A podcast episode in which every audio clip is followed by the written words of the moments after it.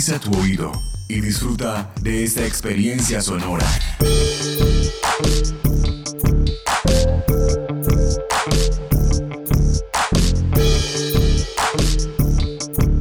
Este es un podcast UN Radio.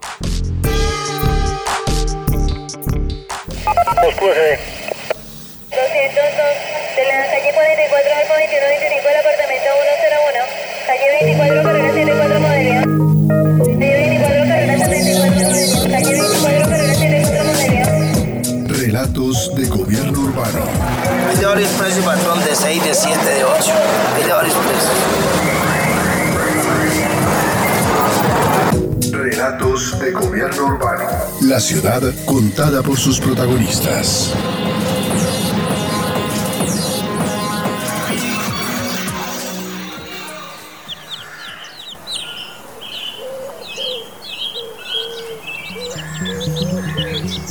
Pandemia del COVID-19 transformó nuestras dinámicas. Pasamos a la virtualización masiva del trabajo y la educación, a la necesidad de respetar el distanciamiento social. Por el momento está suspendida la asistencia masiva a centros comerciales, cines, estadios y en diferentes momentos se ha restringido el goce del espacio público en general.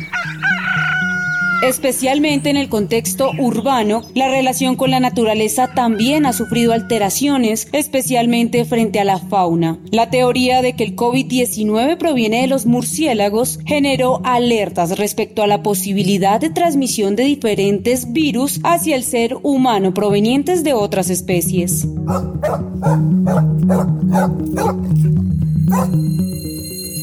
No obstante, las enfermedades zoonóticas han existido desde los primeros asentamientos humanos, donde se empezaron a domesticar animales, e incluso antes de ello. Lo alarmante ahora es su velocidad de propagación, según lo afirma la epidemióloga Miriam Acero Aguilar, profesora de la Facultad de Medicina Veterinaria y Zootecnia de la Universidad Nacional de Colombia, sede Bogotá.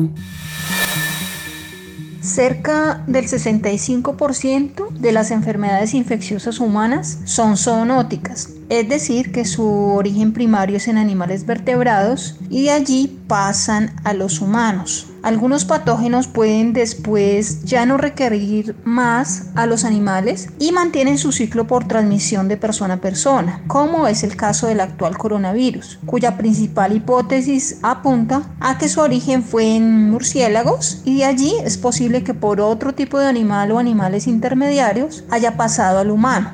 Buena parte de las zoonosis que han alcanzado niveles epidémicos o incluso pandémicos, inicialmente su fuente fueron animales silvestres y después utilizaron como puente animales domésticos, dándose el paso de allí a los humanos.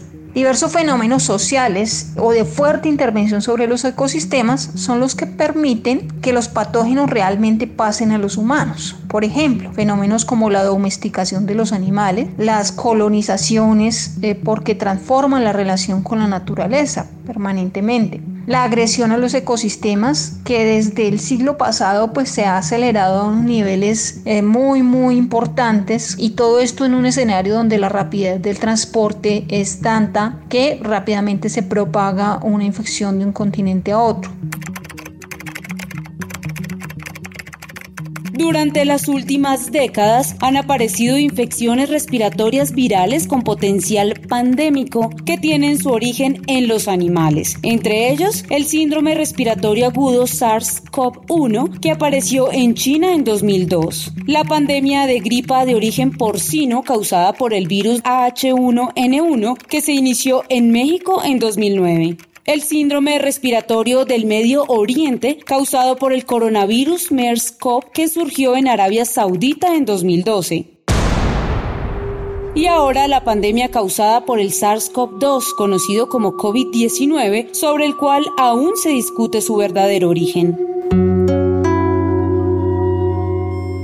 Dentro de las hipótesis que explican esta situación se encuentra aquella que sostiene que dicha transmisión se produce preponderantemente por el consumo de animales, situación que no resulta extraña si se tiene en cuenta que gran parte de la alimentación humana es de ese origen. Si queremos prevenir futuras zoonosis pandémicas, por supuesto que debemos pensar en otros modos de relación con los animales, tanto silvestres como domésticos. Ya tuvimos el caso de la influenza AH1N1 de origen porcícola como un claro ejemplo de la necesidad de cambiar las prácticas y el enfoque de las explotaciones animales altamente industrializadas, en donde se manejan muchos animales, en donde también fácilmente con uno solo que se enferme bajo las condiciones de hacinamiento en que se mantienen, pueden rápidamente contagiar a muchos otros y también a los humanos. Lo que debemos rápidamente hacer es, por un lado, cambiar las formas de producción, que se hagan de manera sustentable, ecológica, que además de cumplir con la bioseguridad, cumpla con bienestar animal, porque sin duda el estrés es el principal factor de riesgo para que los animales se enfermen.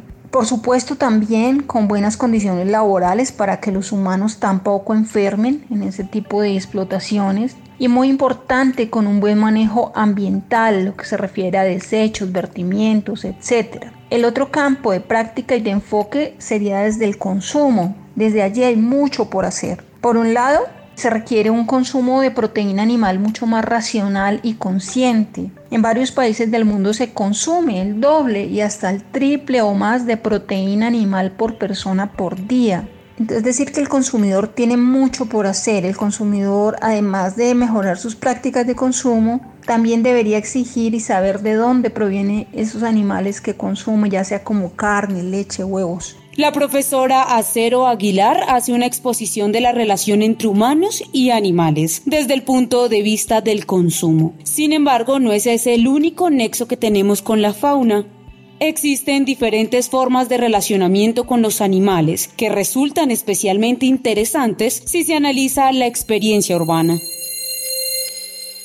Lo primero que habría que decir es que depende de la ciudad. Evidentemente es mucho más rica la fauna que existe en los bordes urbanos de una ciudad como Quibdó, que está en la mitad de la gran selva de Chocó, que una ciudad como Palmira, que está en la mitad de la gran plantación de caña de azúcar del Valle del Cauca. Como sería el caso, por ejemplo, de los cerros orientales de Bogotá, donde se han empezado a ver una serie de animalitos que están en los cerros y que empiezan a incursionar hacia el área urbana, o las ciudades costeras, donde evidentemente la gran área silvestre del mar pues es lo predominante. En ese tipo de bordes urbanos favorables tienden a establecerse unos animales o expandirse en los entornos urbanos unos animales, digamos, eh, relativamente generalistas, no muy especialistas de hábitat, sino más bien de unos hábitats secundarios, de unos hábitats abiertos, de unos hábitats eh, relativamente perturbados por la acción humana, pero que encuentran dentro de la ciudad un refugio, que puede ser un refugio contra la cacería, por ejemplo, no hay cazadores en los entornos urbanos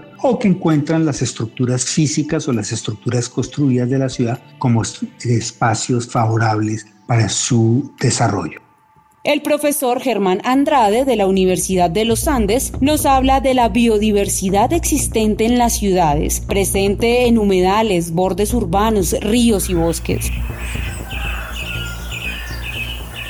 La fauna varía dependiendo de la zona del país en que nos encontremos. El profesor Andrade presenta un panorama general de las ciudades colombianas. Lo primero es que las ciudades tengan acceso, conexión, cercanía con espacios silvestres, como es el caso que se desea en el futuro de la Reserva Tomás Van en el norte de Bogotá, del río Bogotá mismo, con un buen proceso de naturalización de los cerros orientales, para hablar solamente de este caso. Entonces, lo primero es que haya unos entornos favorables que se pueden mejorar, se pueden propiciar a través de ese tipo de decisiones de áreas protegidas urbanas. Y segundo es a través de los mismos diseños urbanos donde se generan estructuras que llamamos infraestructura verde, se generan espacios mediante el arbolado urbano, los jardines, los humedales, los bordes favorables, en donde los animales del entorno encuentran, digamos, un espacio propicio para pasar, para transitar o para sobrevivir y permanecer.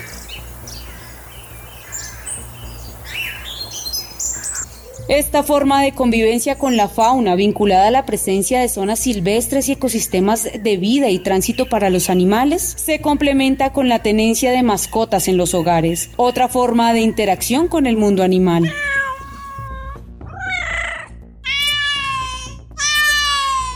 Para 2018 y según cifras de la firma de consultoría Cantar World Panel, en Colombia había 3,5 millones de hogares con mascotas, de los cuales el 67% tenía perros, el 18% gatos y el 15% otros animales.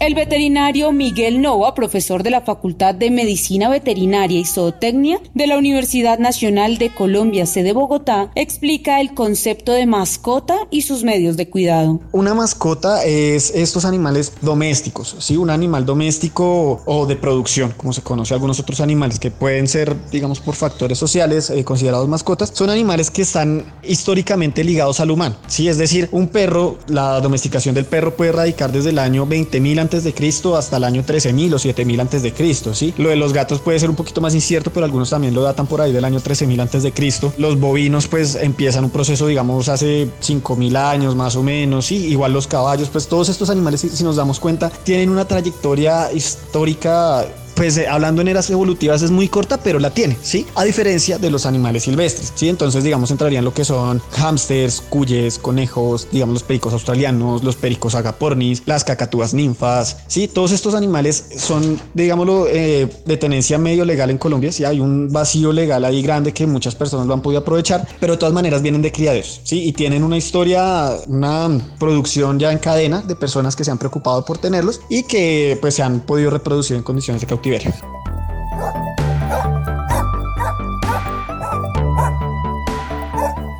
a pesar de que las mascotas son animales de compañía y viven en espacios privados, en contextos urbanos con frecuencia comparten lugares públicos de tránsito y esparcimiento. De acuerdo con el Código Nacional de Policía y Convivencia, en su artículo 118, en el espacio público, en los lugares abiertos al público y en el transporte público en el que sea permitida su estancia, todos los ejemplares caninos deben ser sujetos de su correspondiente trailla y cuando se trata de animales potencialmente peligrosos deben llevar bozal. Además, establece como comportamientos contrarios a la convivencia por la tenencia de animales, omitir la recogida de los excrementos de los animales por parte de sus tenedores o propietarios. La profesora Adriana Márquez de la Facultad de Derecho, Ciencias Políticas y Sociales de la Universidad Nacional de Colombia hace un recorrido por las conductas que los tenedores deben cumplir para garantizar el bienestar de las mascotas y demás ciudadanos en el espacio público.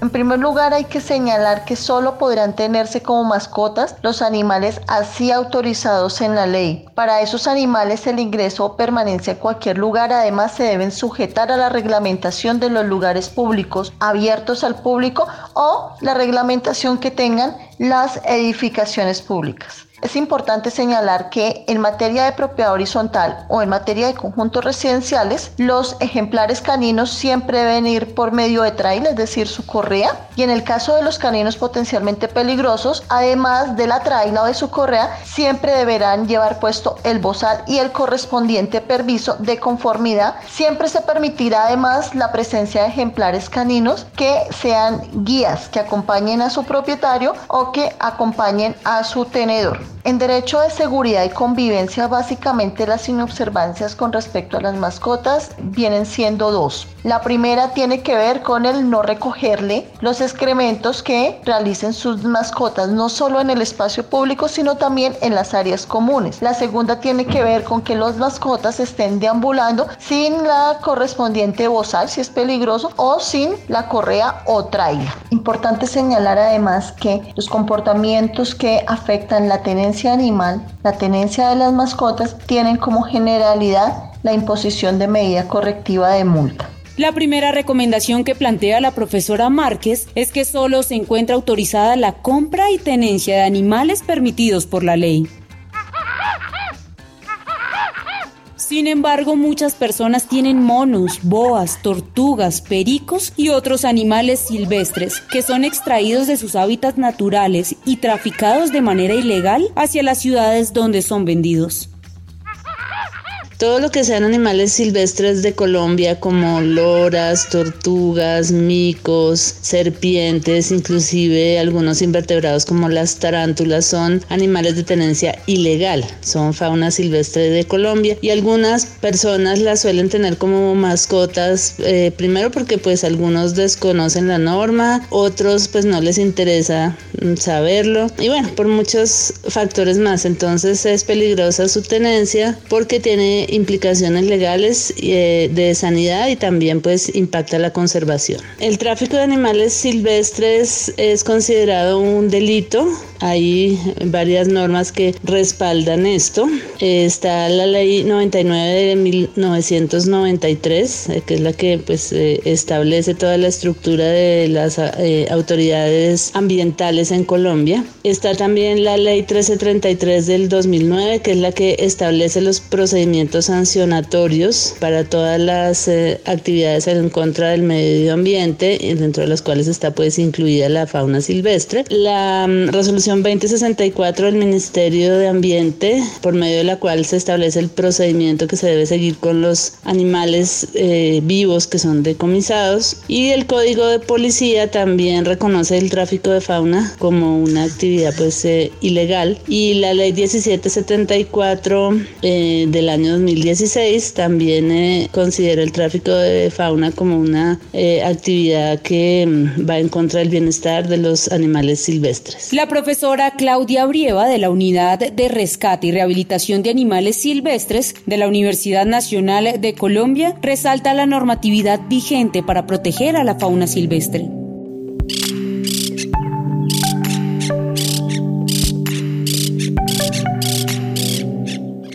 Según cifras de la Asociación de Corporaciones Autónomas Regionales y de Desarrollo Sostenible, hasta julio de 2020 en el país se atendieron 13.248 animales de fauna silvestre incautados por las autoridades. En 2019 esta cifra fue de 18.409 en todo el territorio nacional. Por su parte, la Dirección de Protección y Servicios Especiales de la Policía Nacional indicó que 7.832 de estas especies fueron liberadas entre enero y mayo y 10.577 de mayo hasta julio.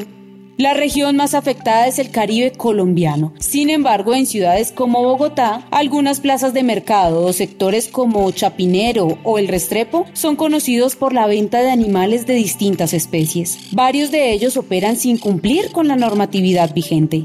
La profesora Brieva explica el procedimiento de rescate de los animales vendidos en dichos establecimientos. Los eh, animales que están siendo vendidos ilegalmente son em, confiscados por la autoridad ambiental. perdón, en Bogotá la autoridad ambiental es la Secretaría Distrital de Ambiente. Entonces ellos realizan los decomisos y ellos manejan pues su, su centro de recepción de fauna junto con el Instituto Distrital de Protección y Bienestar Animal. Y en Cundinamarca está la Corporación Autónoma Regional de Cundinamarca CAR, con la cual pues Urras tiene actualmente un convenio para recibir animales que necesiten atención médica especializada o cuidados especiales nos llegan remitidos por medio de la CAR, que es la Autoridad Ambiental de Cundinamarca. Ser extraídos de su ambiente para luego ser vendidos en las ciudades no es el único tipo de maltrato al que se exponen los animales en las urbes. Actualmente existe un debate sobre cultura o maltrato en torno a actividades como el uso de animales en circos, corridas de toros y pelea de gallos.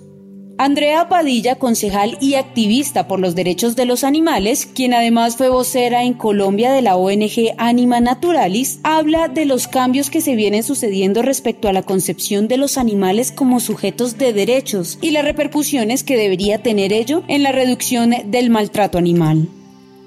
La violencia contra los animales se debe a que hemos naturalizado una relación de dominación, aprovechamiento y abuso, cimentada en la creencia de que los animales humanos somos los únicos merecedores de derechos por el hecho de tener una cierta capacidad de raciocinio moral y que los otros animales, en cambio, están a nuestra disposición. Esta creencia se ha plasmado en el derecho que aún hoy clasifica a los animales como cosas muebles, bienes en propiedad, negándoles casi su condición de seres vivos. Pero esta idea, por supuesto, está cambiando gracias a movimientos sociales, a investigaciones y a la evidencia científica que demuestra que los animales, al menos todos los vertebrados e incluso algunos invertebrados, tienen capacidad de sentir, de experimentar placer, dolor, sufrimiento, de tener emociones, relaciones sociales y afectivas e incluso comportamientos morales. En una palabra que tienen intereses en su propia vida, en su bienestar, en vivir conforme a la norma de su especie de pertenencia, lo que está pues movilizando cambios normativos, culturales y políticos favorables a su protección e incluso al reconocimiento de ciertos derechos básicos.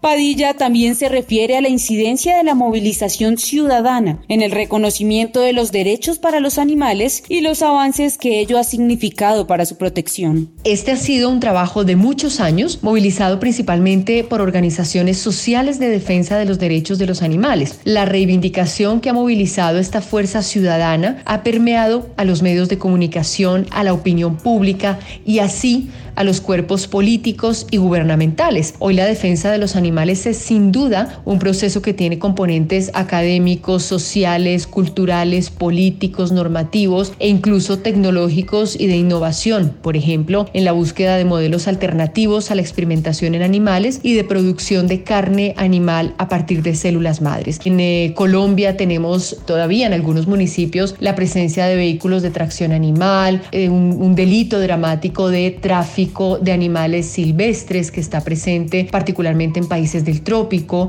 En países industrializados tienen pues una industria muy fuerte de experimentación farmacéutica, industrias peleteras. Nuestra industria cárnica, láctea y de huevos no es tan industrializada como la de otros países. Entonces digamos que ha habido énfasis distintos, pero en general el proceso ha sido similar.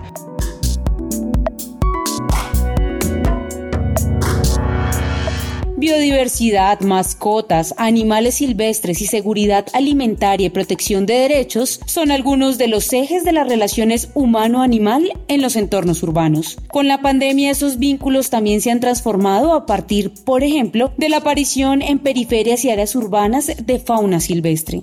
De manera más concreta, cerca del Parque del Amor en el norte de Cali, aparecieron zorros cañeros, hay guatines, pájaros barranqueros y guacharacas que bajan a la ciudad. ¿Qué está pasando? Nuestras ciudades generan una cantidad de barreras físicas, pero también barreras, digamos, invisibles para que las especies, algunas especies se acerquen a ellas. Entonces, una es la cantidad de ruido, obviamente mantiene alejada una cantidad de, animales, la cantidad de emisiones y de contaminación del aire. Otra también pueden ser contaminaciones de tipo lumínico que mantienen a las especies, digamos, alrededor de nuestros centros de actividad. Al bajar esta actividad, muchos de los factores, digamos, que limitaban el acercamiento de estas especies a algunas zonas, pues ha propiciado que algunos animales que tienen sobre todo hábitos más generalistas, que tienen, digamos, la capacidad de adaptarse más fácil a ciertos hábitats y explorarlos, pues se hayan acercado. Entonces vemos como hay zorroperros en, en algunas ciudades, algunos pequeños felinos en, en, algunos casos excepcionales y en general la gente está viendo más arigüeyas, más algunos tipos de aves que no solía ver o reconocer dentro de la ciudad. Otro factor que hace también que la gente esté, digamos, mencionando que está viendo más fauna es que obviamente ahora también hay menos ruido y eso permite que la gente distinga un poco más la presencia de fauna a su alrededor, que muchas veces estaba de pronto ahí, pero totalmente opacada por el ruido y por la actividad diaria de las ciudades. Juan Carlos Jaramillo Fallat, docente e investigador del Instituto Tecnológico Metropolitano de Medellín y creador de la Red Colombiana de Fauna Atropellada, se refirió a la presencia de estos animales en zonas urbanas a raíz de las medidas de confinamiento y la reducción de las barreras generadas por la convulsionada vida urbana.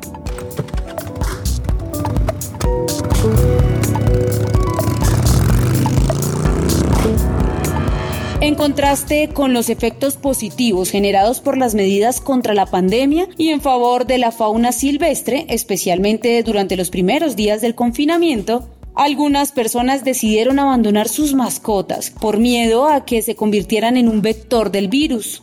En un movimiento pendular, sin embargo, esta situación ha cambiado, incluso en favor del uso de mascotas como medio para enfrentar las condiciones de temor y soledad que genera la restricción de la movilización. El número de adopciones ha subido a partir del efecto terapéutico que tiene para muchas personas el hecho de contar con su compañía. Así lo afirma el doctor Joaquín Aguasaco Méndez, médico psiquiatra. Tener una mascota ayuda de muchas maneras a la salud mental de las personas. Tener una mascota te hace más empático. Al fin de cuentas, estás con otro ser vivo en tu casa y el pensar en sus necesidades, en sus preocupaciones, en el tener que cuidarlo, hace que te preocupes por el otro y te puedas poner en los zapatos del otro. Las mascotas no son solamente animales, es un ser vivo que te genera compañía y contacto físico. Muchas personas viven solas, muchas personas a través del mundo que no viven con otros seres humanos han encontrado en sus mascotas una compañía para no sentirse tan solas. Tienen otro ser vivo al cual pueden abrazar, acariciar y que interactúa con ellos. Eso hace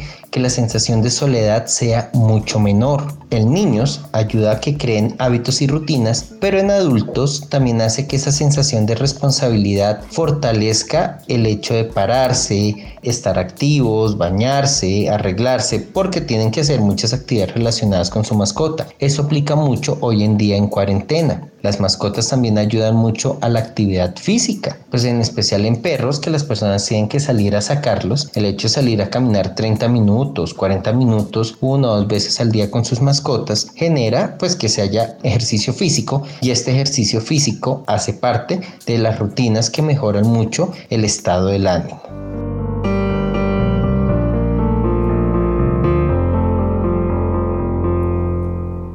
La situación a la que nos enfrenta la pandemia es una evidencia más de la necesidad de pensar la forma como el ser humano se relaciona con la naturaleza. Las dificultades que se avisoran por cuenta de fenómenos naturales de diferente índole hacen imperioso reconsiderar y cuestionar el imaginario que pone al ser humano en la cúspide de las especies como el principal y único merecedor de derechos. Un primer paso en esa dirección es avanzar en el reconocimiento de la dignidad y respeto que merecen los animales, acompañantes fieles en la vida de este planeta.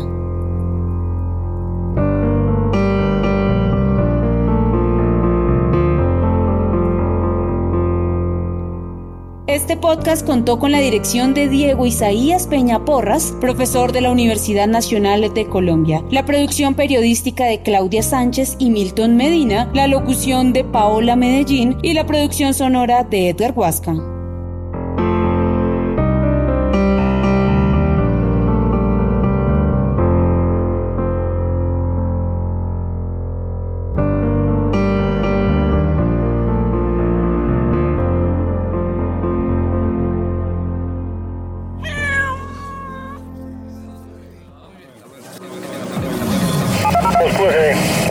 Este podcast es una producción del Instituto de Estudios Urbanos de la Universidad Nacional de Colombia en alianza con UN Radio.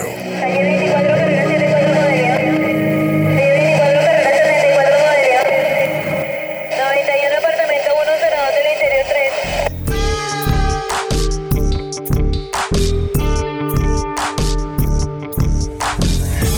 3. Este y otros podcasts en nuestro sitio web unradio.unal.edu.co.